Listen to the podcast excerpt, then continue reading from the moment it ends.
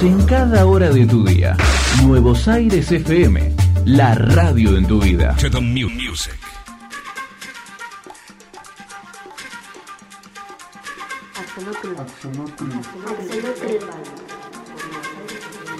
Axolotl Nerd Radio por Nuevos Aires FM 99.7.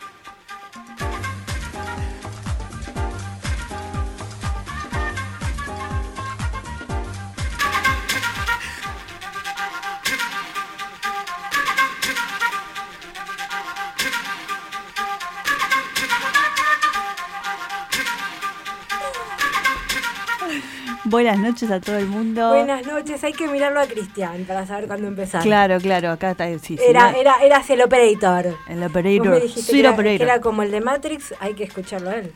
Ay, tenés razón, ¿te acordás del operator de Matrix? ¿Cómo se llamaba? Operator te Búscalo, llamaba. búscalo. Operator. Bueno, arrancamos hoy un programa un poquito atípico, porque ha sucedido un hecho que uno nunca espera. Es- eh, so- son como esos eclipses que justo los ves en, en el momento adecuado. Sí, Hice la tarea. ¿Hiciste? ¡Oh! Es- eso J hizo la tarea. Quiero que todos sepan que J. Ayer hice la tarea. Ah, encima ayer, no, no hoy. Sí. ¿Qué le pasaba, Cristian? ¿Qué le pasaba? No, cinco minutos antes de esto que se da. Ayer la hice. Y además se trajo todo, anteojos, todo tiene. Vine Che, con yo, no, mañana quiero andar en moto. O sea, no quiero que siga lloviendo. Sí, estaba como nubladito, ¿no? Se puso así como choto. Sí. Bueno, ¿cuál fue el hecho? Nos impactó, a mí me impactó. Uno nunca espera que se muera la gente que, que canta tan bien, que nos ha hecho vivir momentos tan maravillosos, ¿no? Eh, yo debo ser sincera, yo creo que conocí un solo tema de ella ¿En y serio? es un mantra que hizo en el 2020. Chan. Eh, sí. Pero Wow. está, estuvo muy interesante Se muere, ver Cristian, el se nos muere. documental. Se nos muere acá. no. Cristian, Cristian está. Bueno, pero ahora hace un montón Colapsa. de ella. No sabes todo lo que sé. En serio. Se vio la peli y todo. Me, me vi las, todas las películas, todo dice. Porque Menos Mad Max. No, sí que no, la sí la vi. Bueno.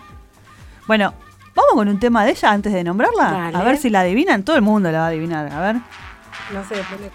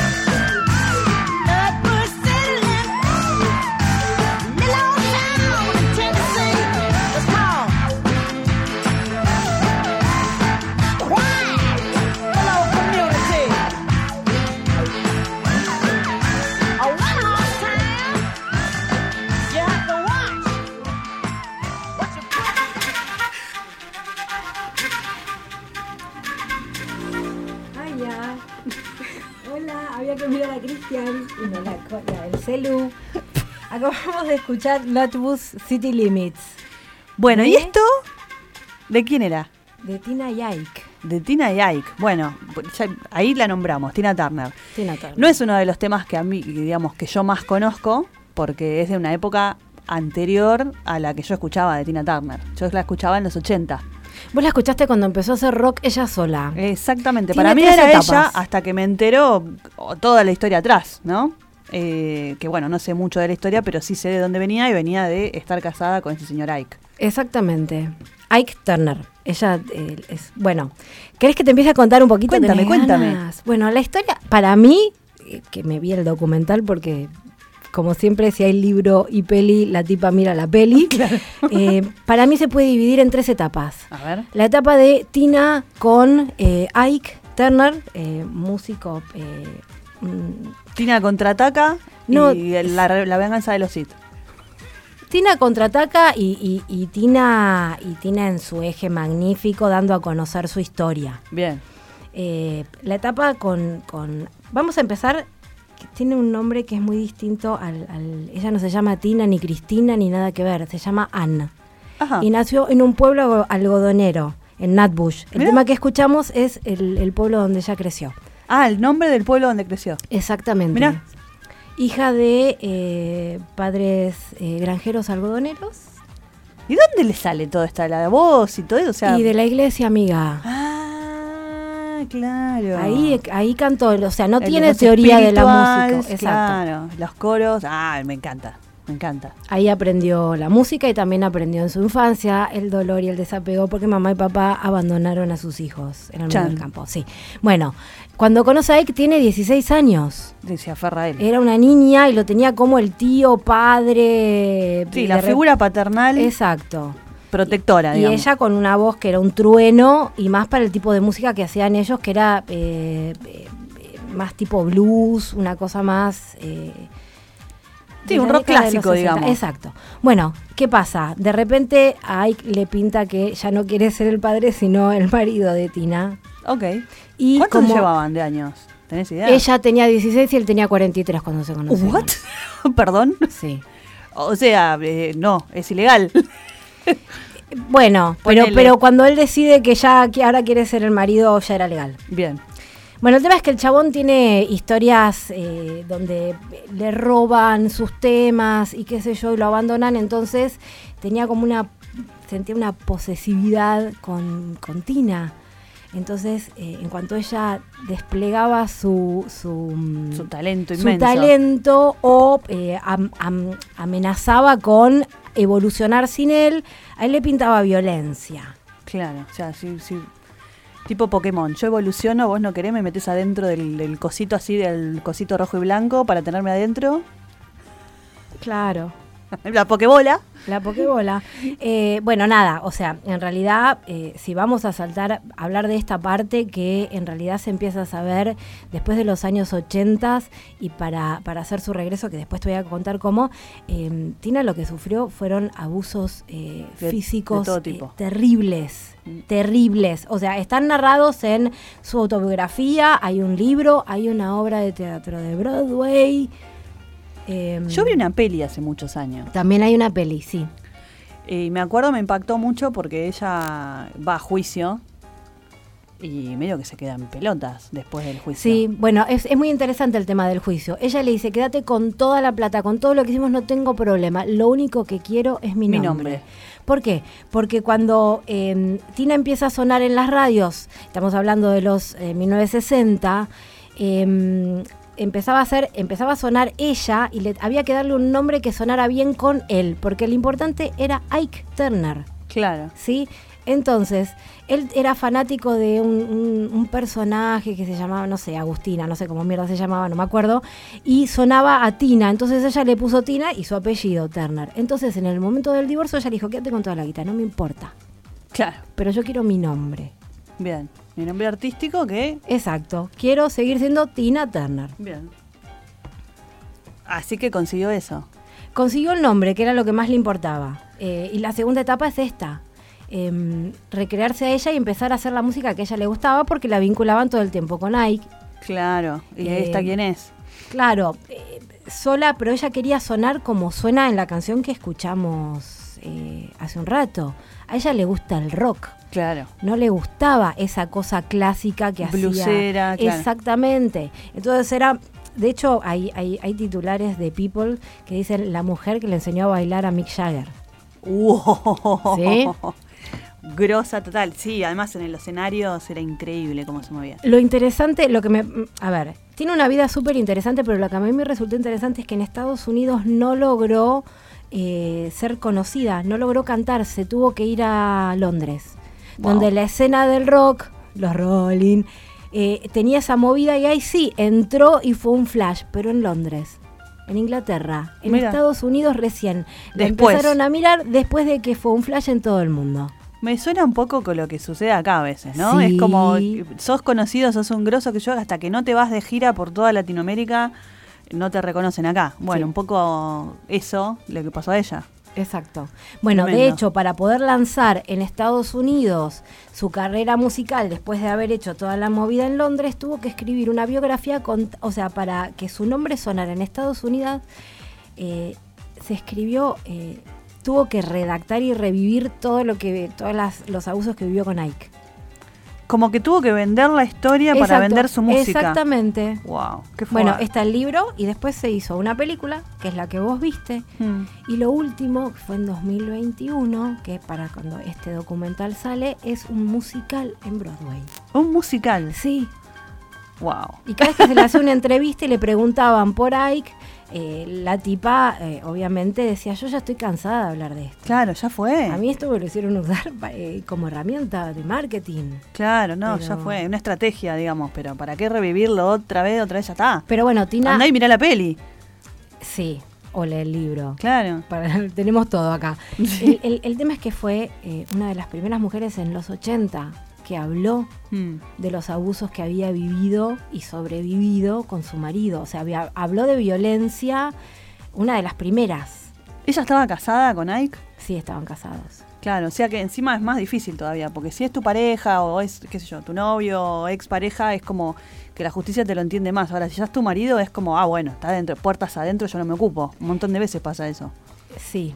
Ahora no tanto, pero, o, o digamos, quisiéramos que no tanto, pero en general pasa Bueno, eso. igual la, la justicia falló a favor de ella. Sí. Eh, igual eh, en este documental que vi, el de HBO, eh, meten un poco de entrevistas que se le hizo en el 90 a Ike.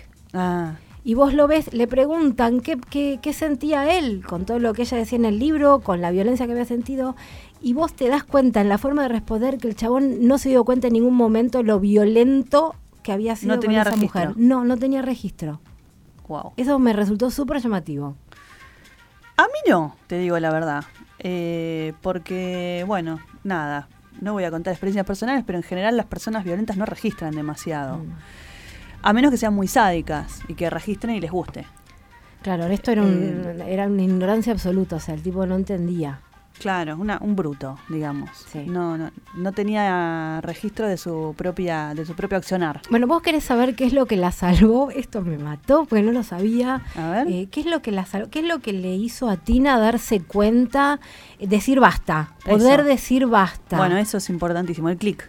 el budismo, El budismo, de Soka Gakkai. el budismo japonés. Sí. Wow, ¿y por qué?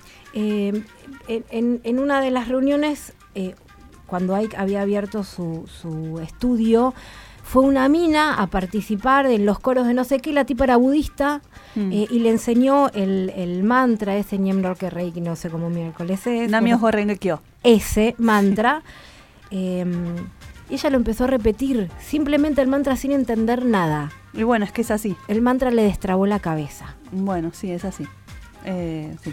Bueno, de hecho tiene un álbum que es porque por la música que yo la conocí o me empezó a gustar eso, que es se llama Beyond, que son todos mantras cantados. O sea que vos arrancaste al revés, arrancaste Sí. por lo último que hizo ella y fuiste detrás para adelante. Sí. Arrancaste, qué raro vos.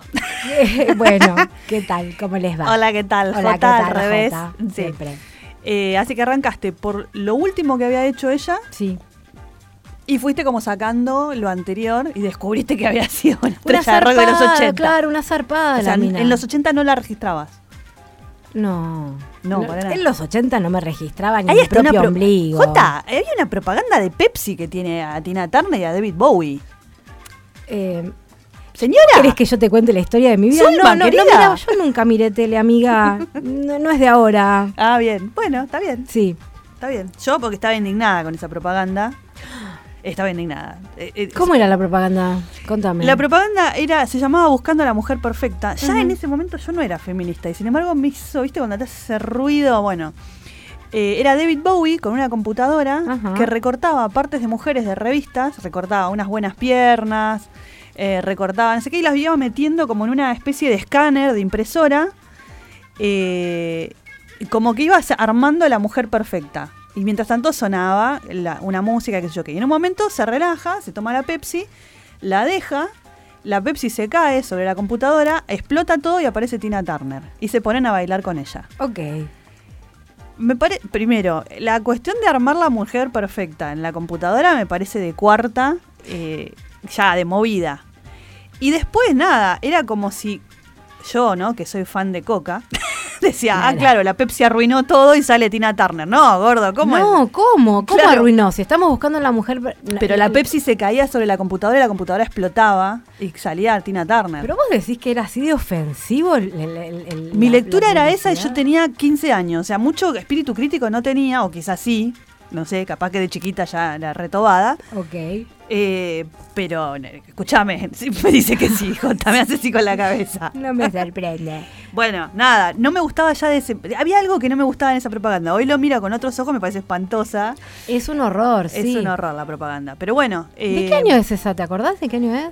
Si no me equivoco, de 1986, por ahí. Claro, bueno, esos eran, fueron sus intentos. Fue a todos los programas A todo lo que te había, ocurrir. todo. Aparecía Tina. Bueno, entre otras cosas apareció... Yo hice una encuesta y nadie se dio cuenta de mi error. Quiero que lo sepan. Quiero que lo sepan. Acá en... A ver, eh, en WhatsApp me contestó eh, Gerardo Sager y Analía, que Analía vive en Treleu, diciendo que... Porque yo publiqué la imagen de Tina Turner en una película de ciencia ficción. porque Sí. Mi, mi área de expertise, obviamente. Claramente. Bueno, me la encontré, me encontré la imagen de ella que es repower esa imagen, Es con ella. una cota de malla, eh, un vestido entero de cota de malla. Eh, y puse equivocadamente, equivocadamente en Instagram, en qué película de ciencia ficción actuó Tira Turner y puse Blade Runner, Mad Max 2 y Hijos de Dune, obviamente eh, dos anzuelos ahí importantes. Mm. Contestó un montón de gente, para mi sorpresa, contestaron 13 personas. Ok. Nueve la pegaron, o entre comillas la pegaron Bien. Mad Max 2. eh, tres pusieron Hijos de Dune, o sea, cayeron en mi anzuelo. Bien. Y uno puso Blade Runner. En realidad era Mad Max 3. Es la 3. Es la 3. En la 2 no está Tina Turner. Y en la 3 eh, no solamente hace de la, la mala. Y tenemos dos personas que registraron eso, que no era en la 2 sino en la 3. No, no, no, nadie. Nadie. No, la Bueno. mayoría de la gente, de hecho, eh, Analía y, y Gerardo también dijeron Mad Max 2. Se ve que la 2 es una porquería de Mad Max y, y nadie se la acuerda. Yo no sabía que había tres, para mí era una sola. En realidad son cuatro. Uh, Por- porque las tres, las tres primeras son de Mel Gibson. ¿Cómo Mel Gibson? Ah, Mel bueno, Gibson no, pero muy yo hablo de la joven. última, la de, ¿cómo se llama la que tiene? Y el la último? última es la de Charlize Theron, Esa. que le roba la película Sí. a Mad Max, digamos. Sí, totalmente. Porque el otro pobrecito queda totalmente opacado por no el existe, personaje yo me de acuerdo de Furiosa. ella. Sí, Claro, qué bueno. buen personaje es. En esta película Mad Max, en Mad Max 3, eh, Thunderdome, está ella eh, opaca casi a Mel Gibson, porque si bien ella tiene un papel medio chiquito, es la antagonista, es la mala. Eh, no sé si es la mala, pero es la antagonista la que, la que está en contra de, de Mad Max. Mm. Eh, hace el tema de la película, que lo vamos a escuchar en un ratito, eh, y bueno, es la que está como juzgando en una pelea que hace él contra otro chabón. Bueno, hay toda una tramoya ahí, que es eh, donde ella hace como de, ¿cómo sería? Una especie de reina de un lugar, de- de- que regentea un lugar, y le pide a Max que vaya a matar a un chabón y cuando Max va a ese lugar descubre que el chabón en realidad son dos, uno que es muy inteligente y uno que, que, bueno, que tiene problemas mentales. Entonces no lo quiere matar al otro, que no tiene la culpa. Bueno, nada, la película está bastante buena, es, es una película tampoco tan trascendente, pero ella en ese personaje está impecable. Ay, la verdad no la voy a Eh, mirar. No, no sabes lo que es. Ah, Para mí eh, es mucho más, la presencia de ella es mucho más fuerte que Mm. la del protagonista. Eh, y yo me la acuerdo y se ve que quedó en la mente de mucha gente porque, ya te digo, un montón de gente contestó Mad Max y, y incluso por WhatsApp yo no puse cuál era la respuesta. Puse de qué película y... Y también respondieron. Y también respondieron gente que incluso no escucha el programa, así que... Qué linda la gente nerd. Qué lindo, qué lindo. Amamos a los nerds. Así que bueno, no podía dejar de decir eso No. las participaciones de, de Tina Turner. Y después hubo un montón de colaboraciones de Tina Turner con otra gente. Sí, bueno, eh, capaz, no sé los temas, no vi los temas que elegiste, pero te pasé uno que colabora con David Bowie. Eh, sí, un uno de esos lo puse. ¿Vamos a escucharlo? A ver.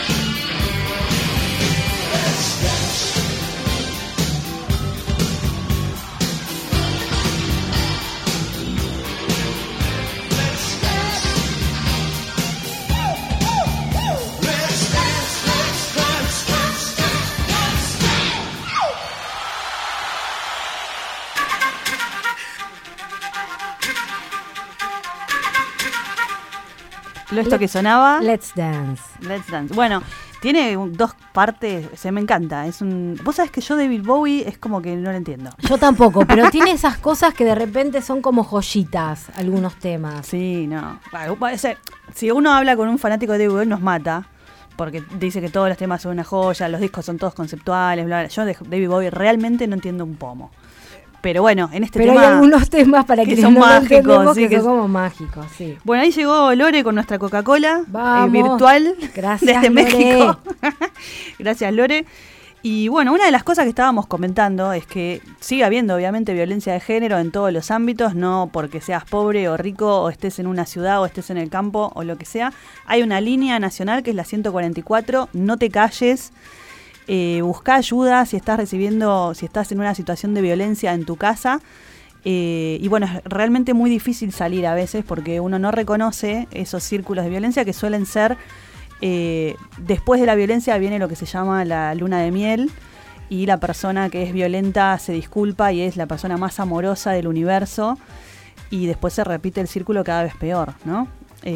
Lamentablemente sabemos que muchos de estos casos terminan en muertes o, bueno, en lesiones muy graves. Sí. Eh, bueno, el caso de Tina fue un poco emblemático porque fue una de las primeras que, que lo puso bajo la lupa, bajo los medios, porque era gente conocida. Eh, pero bueno, el día de hoy sigue pasando. Y cuando hablamos de violencia de género, y hay gente que dice la violencia no tiene género, bueno, sí tiene género, porque hay, eh, hay una desventaja Claramente. en, en ser mujer y hay una desventaja en ser parte del, colectivo LGBT Así que nada, eh, a buscar ayuda, siempre va a haber alguien. Y las amigas que sepan de eso entiendan que sí, que va a volver con ese boludo, que va a volver con ese violento, porque es muy difícil salir y eh, romper el esquema mental y salir de eso. Lo importante es hablar. Exacto. Empecemos por ahí. Hablemos. Así que seamos ororas y seamos eh, solidarios con quien está en una situación así y ayudemos. Exacto. Bueno, ¿qué más podemos decir de Tina? Contame la parte de los mantras, porque yo quiero saber eso, porque yo después la perdí de vista, fue como que, nada, venía escuchando su rock and roll, a mí sí me gusta, hay un montón de temas que me gustan un montón, no soy fan de Tina Turner, pero amo profundamente su voz, es muy característica. Mira, eh, el álbum, en realidad el tema de los mantras, eh, ella canta mantras todo el tiempo. Este álbum se llama Children Beyond, es del 2011. Ah, hace rato. Sí, sí, hace un montón. A ver, te estamos hablando de que en, en los 70s ella empieza a mantrear eh, eh, este mantra budista. Claro. Bien, o sea que ella desde muy temprana edad también Hmm. eh, empieza a involucrarse en el budismo profundo. Bien. Ella cuando habla de budismo habla con mucha propiedad. Claro. Bien, no es De practicante de muchos años. hollywoodense Claro. con el japamal en una mano y el saumerio metido en el culo. Claro. Eh, este álbum que hace, lo hace para, para compartir eh, eh, el efecto del mantra, pero desde el juego. Bien. ¿Cómo es el juego? Eh, eh, hay algo que se llama kirtan en los cantos de mantras, que es una persona canta y un coro repite lo mismo. ah, bien. Bien, entonces desde ese lugar de juego es que se plantea todo este álbum, Bien. que además tiene unas participaciones increíbles. A ver, contame, contame. Eh, uh, espera. Háblame un poco porque tengo que buscar dónde está escrito. Claro. querida chinchilla. Bien. Eh, Sí, bueno, eh, digamos, supongo yo que a esa altura del partido habían pasado todos los 80, todos los 90, era lo suficientemente conocida como para decir, vení, vení, querido, vení, que quiero cantar algo con vos, ¿o no? sí, no, igualmente, a ver. El, o son el- el coros mundo, más de tipo budista, Estamos de tipo hablando de, hindu- de meditación, hinduismo, budismo, estamos hablando de de otro mundo, personalidades- Exacto. no del rock and roll. No, Bien. no, de hecho no, no, no hay personajes eh, rock and rolleros en este álbum. Es totalmente distinto. A ver, llegó a mí cuando estaba estudiando geometría sagrada este álbum. Chan. No tiene nada que ver con Tina Turner. Cuando yo escuché el mantra que, que lo pusiste en la lista, lo vamos Sí. a escuchar. Bueno, Sí. cuando escuché este mantra, flashé, pero porque la voz de Tina Es cantando increíble. mantras es como un monje budista. ¿Viste los videos de monjes budistas repitiendo un mantra que entras como una especie de trance? Sí. Bueno, la tipa cantando mantras es igual. Lo que pasa es que tiene una voz. Tanda, tanda, bueno, tanda. vamos a la tanda y volvemos con Tina un rato y después viene otro tema, ¿eh? No se crean que es todo tenemos Tina. tema. Somos Nuevos Aires FM, la radio en tu vida. Es la hora 21, 31 minutos. Mándanos tu mensaje de audio por WhatsApp al 221-355-0483.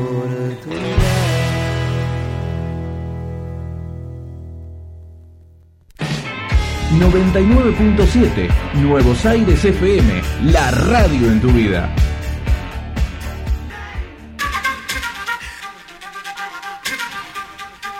Bueno, estábamos diciendo que los nombres son impronunciables. No, los gente. nombres de, lo- de- de- de los personajes de, religiones de Oriente, vamos a llamarlas así, Sí. porque son todos, eh, los nombres son todos de, personajes budistas o hinduistas. Claro.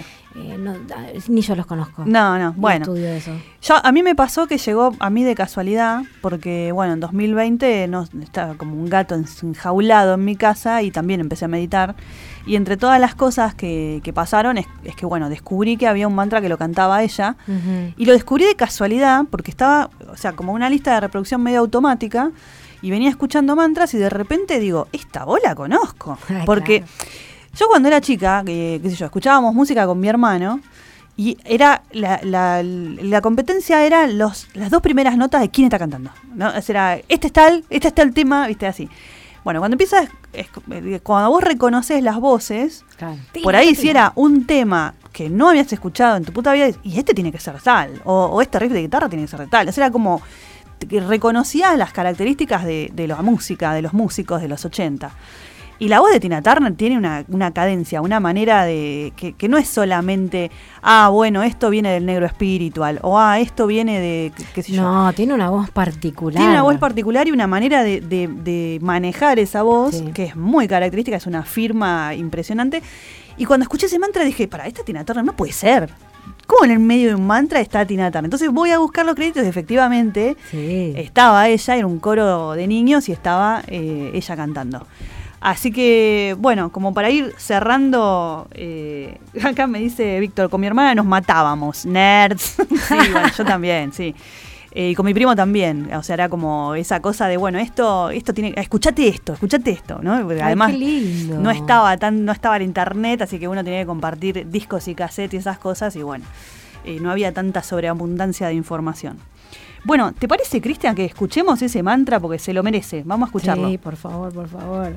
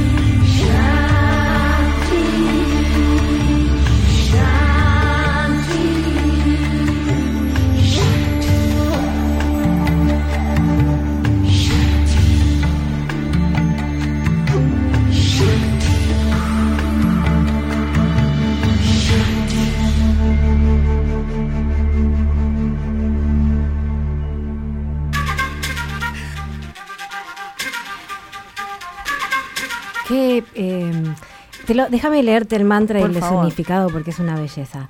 El mantra dice, Sarveyan Svastir Babatu. Ok. ¿Qué significa? Que en todo haya bienestar, que en todo haya paz, que todo sea pleno, que todo sea próspero. Wow, es un montón. Es, bueno, los mantras tienen esa magia. Vos Sí. imaginate que ella mantreando logró ponerle un freno a la violencia que estaba viviendo. Sí. ¿Sí? Sí, es O un sea, montón. son muy poderosos. Sí, me parece eh, poderoso y generoso además. Porque vos no estás pidiendo solo por vos. No, es todo. Es todo. Estás, es estás como irradiando buenas ondas por doquier, ¿no? Sí, es el equilibrio del todo. Claro. No, me parece eh, genial, ya te digo, eh, encontrar la voz de ella, reconocer la voz de ella, para mí fue una sorpresa. A vos te pasó al revés. Eh, descubriste dentro de esto alguien y dijiste, ¿esta quién es? ¿no? Eh, y me parece que los dos caminos son asombrosos igual. Sí. Porque en mi caso, bueno, yo la hacía, qué sé yo, una cantante más, ¿viste? ¿Qué sé yo? Una que hizo canciones buenas, que tiene una buena voz, una voz espectacular, las famosas piernas de Tina Turner, Claro. pero punto, no sabía, no sabía su, su vida, digamos, más allá, su vida trascendental o su vida que, que- que, digamos, que piensa en, la, en una cuestión mística o más allá de sí misma. Eh, me, me pareció, me- o sea, descubrí toda una faceta que me pareció fascinante, ¿no? Este, Sí. Así que bueno, nada, eso fue como un complemento importante. Bueno, vamos a pasar un tema que nada que ver con nada, pero Sí, porque todo tiene que ver con todo. bueno, yo quiero hablar de Guardianes de la Galaxia 3. Vamos. Porque fui al cine la semana pasada con la fría y la verdad, viste, bueno, uno, qué sé yo, todo el mundo decía es buena la peli, qué sé yo qué, bla, bla, bla. Voy a tratar de no spoilear nada porque la película es bastante nueva, se estrenó el 4 de mayo, ¿sí? El, el día de, de Star Wars. Chan. Eh, se estrenó hace poquito, voy a tratar de no spoilear nada, pero la película es muy buena. De hecho, eh, lo que estuve leyendo en las críticas creo que coinciden bastante, es la mejor de las tres. Apa.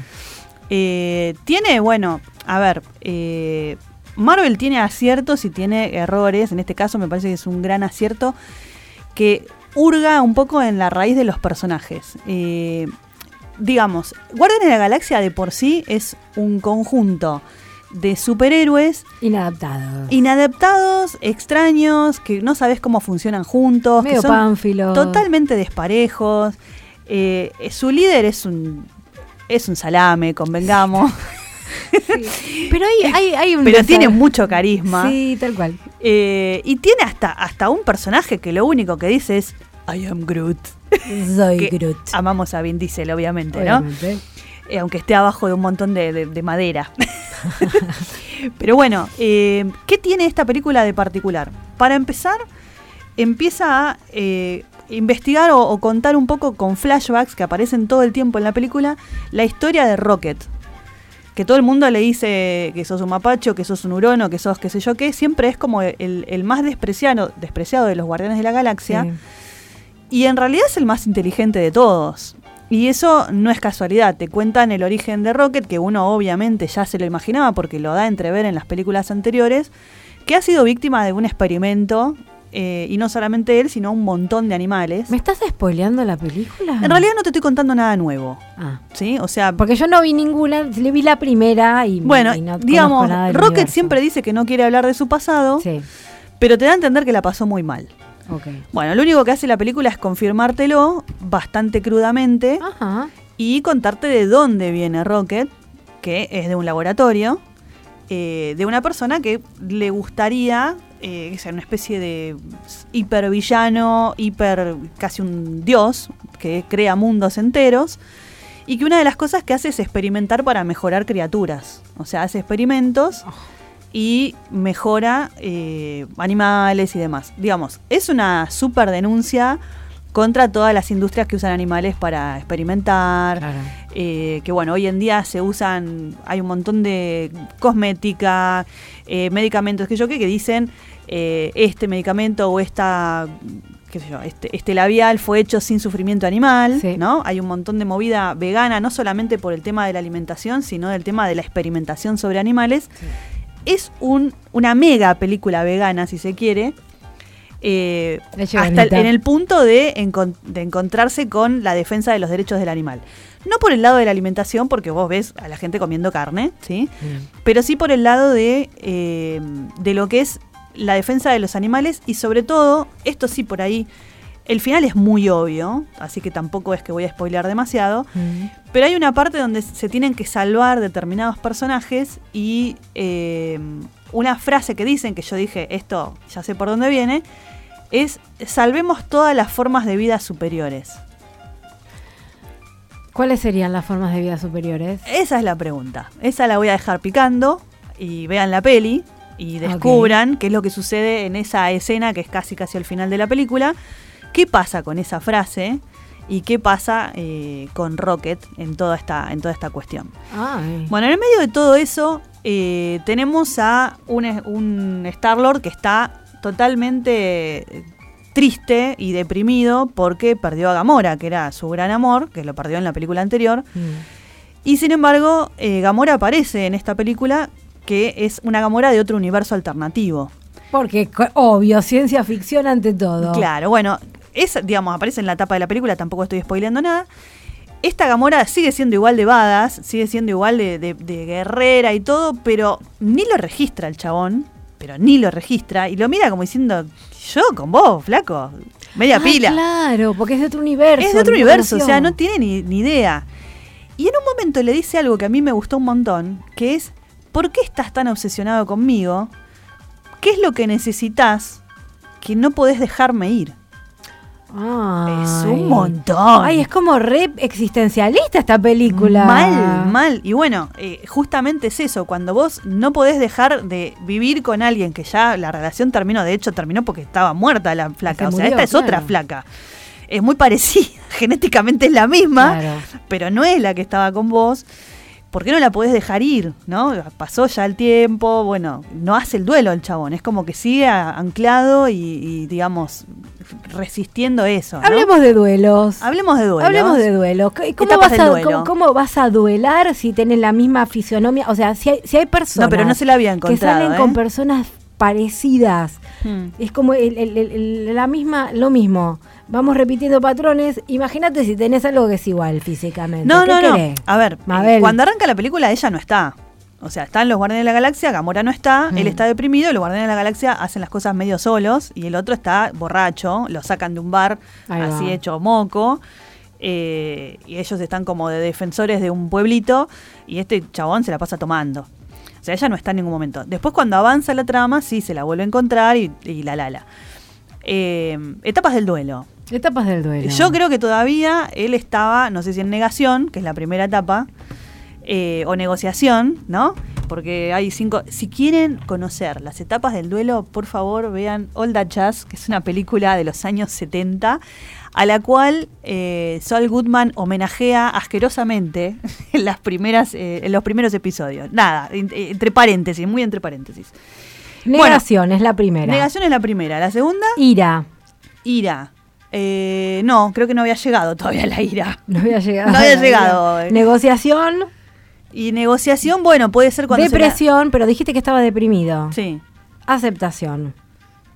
Bueno, nada. etapas. Está bien, son cinco etapas, no sé si se dan en orden, capaz que se dan en desorden. no, no, no, no empezamos, la estamos metiendo así como, ay, mira. Sí, bueno, etapas. estaba re, re deprimido, Bien. ¿sí? Y cuando se encuentra con ella, medio que está la etapa de, de negociación, porque le dice, mira, eh, tu otra yo se llevaba bien conmigo, la pasábamos muy bien, ¿eh? ¿Eh?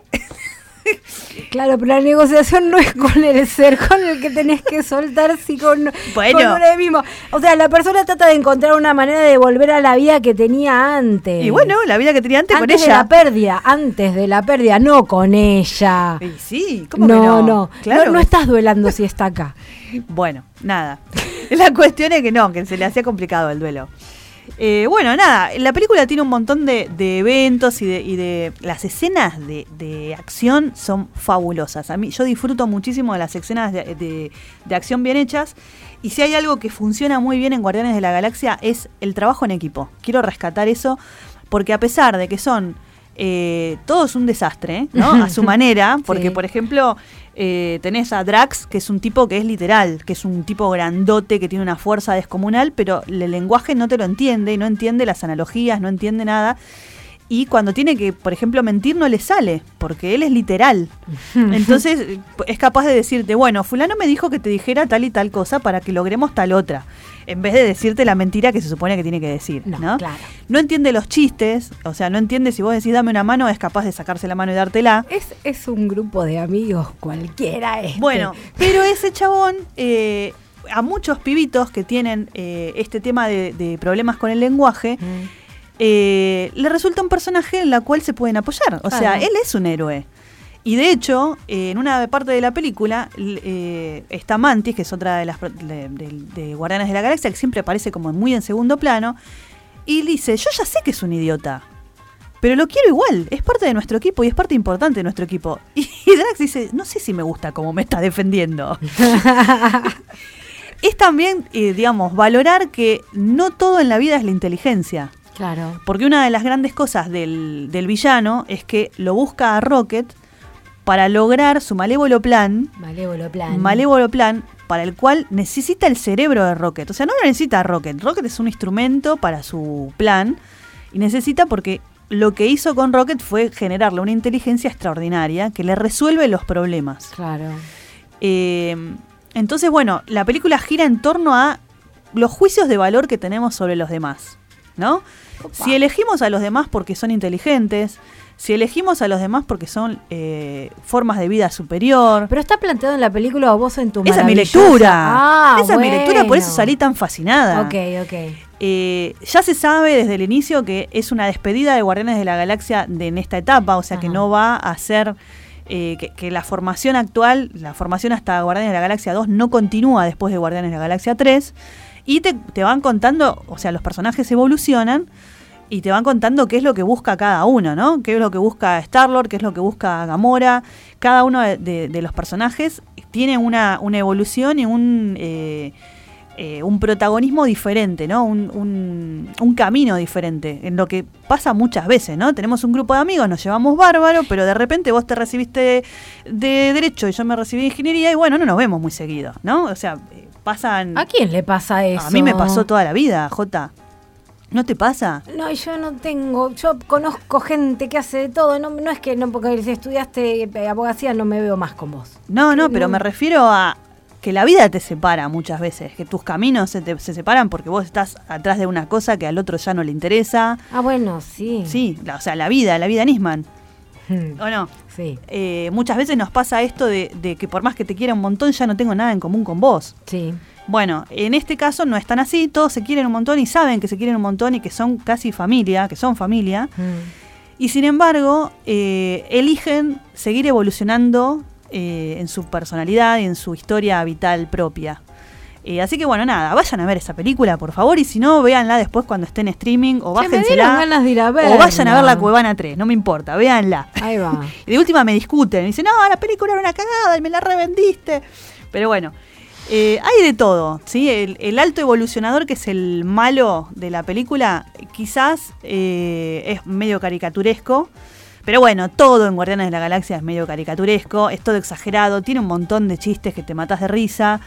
Y tiene estas reflexiones que por lo menos a mí me pegaron bastante en la nuca y, y me resultaron muy copadas que los pibes vean eso. O sea, de la misma manera que cuando la película de Thor se mete con el tema de la paternidad, que uno jamás pensaría que un personaje como Thor eh, termina siendo padre de alguien, eh, esta, esta película se mete con, con cosas que ya venía elaborando en las películas anteriores, pero se mete al hueso. Y eso me gustó un montón. Grande, no spoileé nada. No spoileé nada. No dije quién se muere. Oh, oh, Oh. Bueno, vamos, Vamos, vamos a escuchar el último al tema. último tema Dale. y ya nos vamos despidiendo porque llegó Anita. Llegó Anita.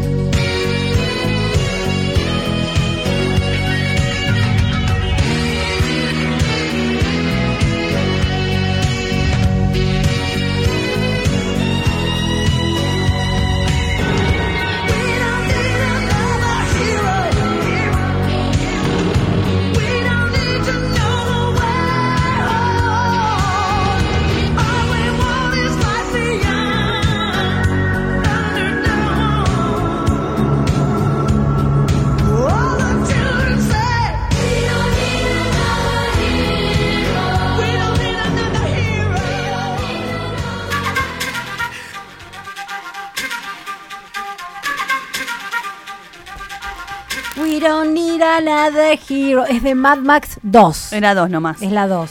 Eh, bueno, este era el, el tema de la película que comentábamos y ya llegó Anita. Hola, Anita. Buenas noches a todos. Tenemos un notición, ¿podemos decirlo? Lo pueden decir. La semana que viene, el- ¿Le, le copamos el programa, Anita? la semana que viene nos vamos, nos vamos a venir con champán para celebrar. Estamos celebrando. ¿Cuánto? 100 programas. ¡Wow! Bruja Nocturna cumple 100 programas. Es un montón. Sí, con, con pandemia encima, todo, y llegamos. Dale ¿eh? Llegamos, así que, Así que sí. todo- hay que celebrar como corresponde. Hay que celebrar celebrarlas. a todo culo. Tal cual, como debe ser. Como debe qué ser. lindo, Ana, qué lindo. sí, sí. celebro, celebro. La verdad 100 que contenta. Bueno, Este, genial. Dos años cumplidos, bueno, ya dos años casi y medio, y bueno, llegar a los 100 programas, la verdad que ni yo me imaginaba llegar Claro. hasta acá y ojalá que sean mil programas, ojalá que Es muy divertido estar acá. Los primeros 100 programas, como digo yo. Ah, Los primeros va. 100 programas. Los primeros cual. 100 programas. así Qué que- Bueno, bien. así que la semana que viene vamos a estar. Nos vamos a quedar un ratito con vamos a Ana quedar celebrando. Un ratito, ¿no? A celebrar. ¿Va a venir mucha ser. gente? ¿Todavía tenés pensado? No. Va a venir gente. eh, tenemos, no podemos, obviamente no podemos invitar a todo No. el mundo, pero hicimos como un pupurrí de la gente que pasó por el programa que, que, bueno, que dejó como su huella, así que va a haber gente. Ya me haber. imagino, ya me imagino quiénes van a estar acá. Sí, sí. Algunas conocemos, Sí, algunas caras conocidas. La mayoría los conoce. Conocen, seguramente. Así que, sí, sí. Así que bueno, nos vamos despidiendo, así le dejamos del aire a Bruja Nocturna. Bueno, querida amiga Chinchilla, eh, gracias por una noche más compartida. Qué lindo, qué lindo que salió. Bueno, nos vemos el martes que viene. Y ya saben, si nos quieren seguir, estamos en Spotify. Y nos pueden mandar mensajitos a la radio o a los Instagram, Instagram, personales. sí. Axolotl Radio se despide por hoy martes. Buenas noches. Coming out to the light of day, we got